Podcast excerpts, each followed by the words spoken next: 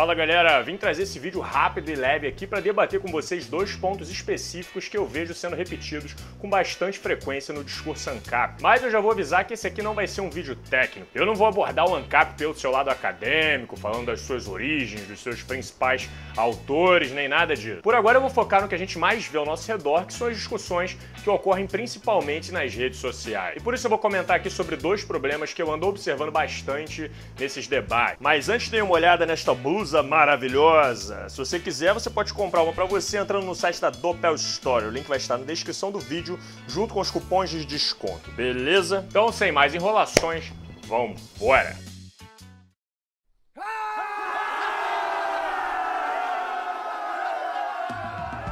Bom, primeiramente eu quero deixar claro que o meu objetivo nesse vídeo não é refutar o anarcocapitalismo e nem discutir sobre a viabilidade desse termo. Pelo contrário, eu sei que há ideias muito interessantes que podem ser extraídas do discurso, mas ao mesmo tempo, assim como qualquer outra ideologia, alguns pontos são mais frágeis e merecem receber algumas críticas. O debate é parte fundamental da construção de uma ideia. Então, o primeiro problema que eu cheguei a comentar essa semana no meu Twitter é sobre a resposta de que o Estado também faz isso.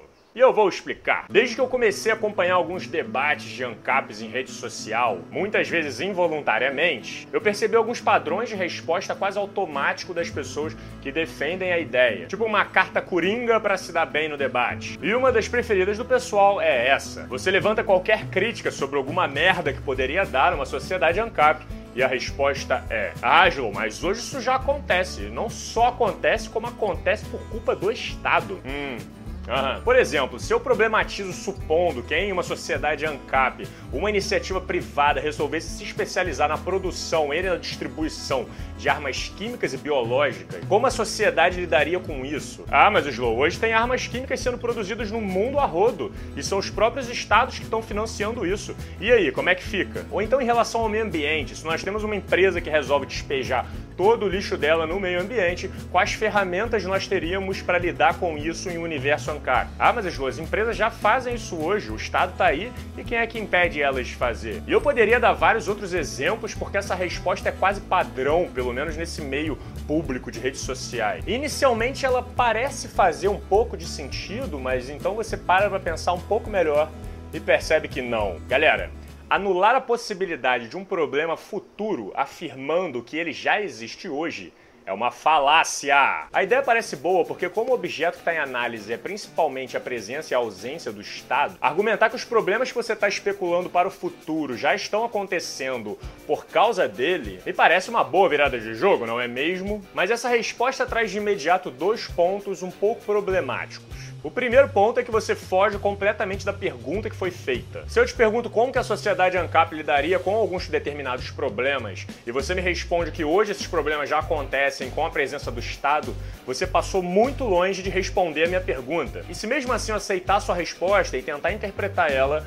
eu vou ter algumas análises possíveis. Ou eu vou entender que os ANCAPs não fazem a menor ideia de como resolver o problema que foi colocado, ou eu vou entender que a pessoa que me deu essa resposta não tem conhecimento suficiente do ANCAP para tentar me trazer respostas plausíveis sobre os questionamentos que eu tô fazendo. E aí meio que me deu essa resposta para tentar dar uma enrolada e tentar sair de fininho. Ou a terceira opção é que os ANCAPs simplesmente não se importam com esses problemas. Ah, mas já tá dando merda, não vai fazer tanta diferença, né? Só vai continuar dando merda igual da hoje. Ah, vocês vão concordar comigo que nenhuma dessas opções é satisfatória quando a gente está falando e especulando sobre um modelo de sociedade. Sem contar que hoje, com o Estado, os problemas existem, mas a gente tem milhares de pessoas trabalhando e se movimentando movimentando para tentar elaborar formas de resolver ele. Políticas de conscientização, órgãos fiscais, créditos de carbono. Obviamente, essas medidas ainda não são suficientes para resolver todos os problemas que a gente tem que lidar, mas não há dúvida de que a gente já construiu e vem construindo muita coisa para tentar reduzir os nossos problemas atuais. Os problemas vão surgindo, cara, porque a sociedade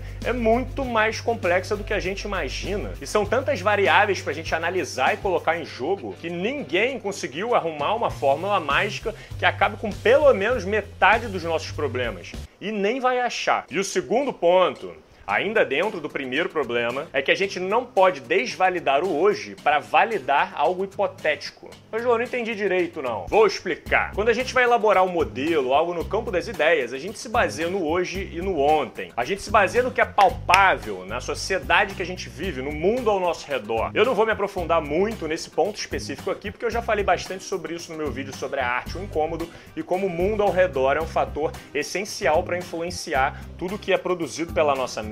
Mas assim como a arte em questões sociais, o nosso material de estudo e observação é o que existe ou já existiu. A gente pode, e já faz isso com frequência, desvalidar uma ideia ou algum modelo baseado no que a gente tem hoje, no presente. Hum, eu não sei se a gente conseguiria fazer uma sociedade semelhante à que a gente tem hoje, só que sem propagandas nenhuma. Porque são elas que acabam fazendo as pessoas consumirem, girarem a economia, isso acaba dando mais emprego para as pessoas e tá tudo conectado. Não sei se daria certo. Nesse caso, tudo bem, você está utilizando material real para fundamentar a sua crítica ao modelo especulativo. Mas o inverso disso não faz sentido. Apontar os problemas hoje não valida o modelo hipotético de sociedade. Para fortalecer esse modelo, você precisa de propostas e soluções para os problemas de hoje, atritar as nossas tendências atuais com esse modelo e aí sim especular se daria certo ou não. E não fazer uma lista dos problemas atuais e argumentar aqui. Ué, cara, por que você está criticando o anarcocapitalismo? Qualquer coisa que a gente tem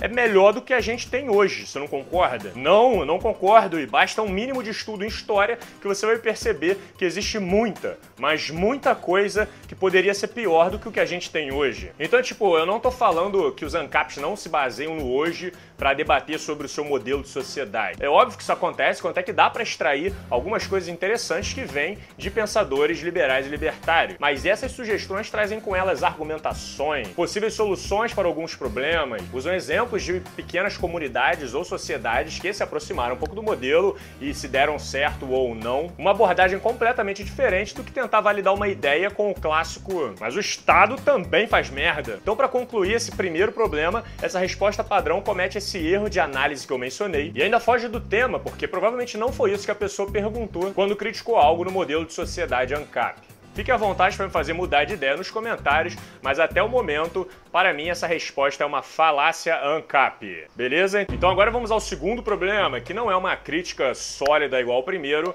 mas é mais uma tentativa minha de entender melhor um conceito. Para quem não sabe, um dos pilares principais da ideologia ANCAP é o chamado princípio da não agressão. Resumindo bem, esse é o princípio que pelo menos a maioria das pessoas deveriam seguir para que o sistema ANCAP funcione. E é bastante simples. Você nunca deve tomar nenhuma atitude que venha agredir um terceiro de qualquer forma, a não ser em alguns casos específicos, como uma invasão da sua propriedade ou se você for agredido primeiro. Como o nome diz, o princípio da não agressão. E o problema dessa ideia é quem ou que vai regular que esse princípio seja respeitado. Na sociedade atual, depois de milhares de anos de putaria, a gente precisou fazer os direitos humanos para tentar evitar que as pessoas sequelem totalmente umas com as outras. E mesmo assim, a gente vê que ele não assegura nem de perto que as pessoas não se matem ou torturem por aí. Ah, direito dos mano, porra nenhuma, joga esse troço fora.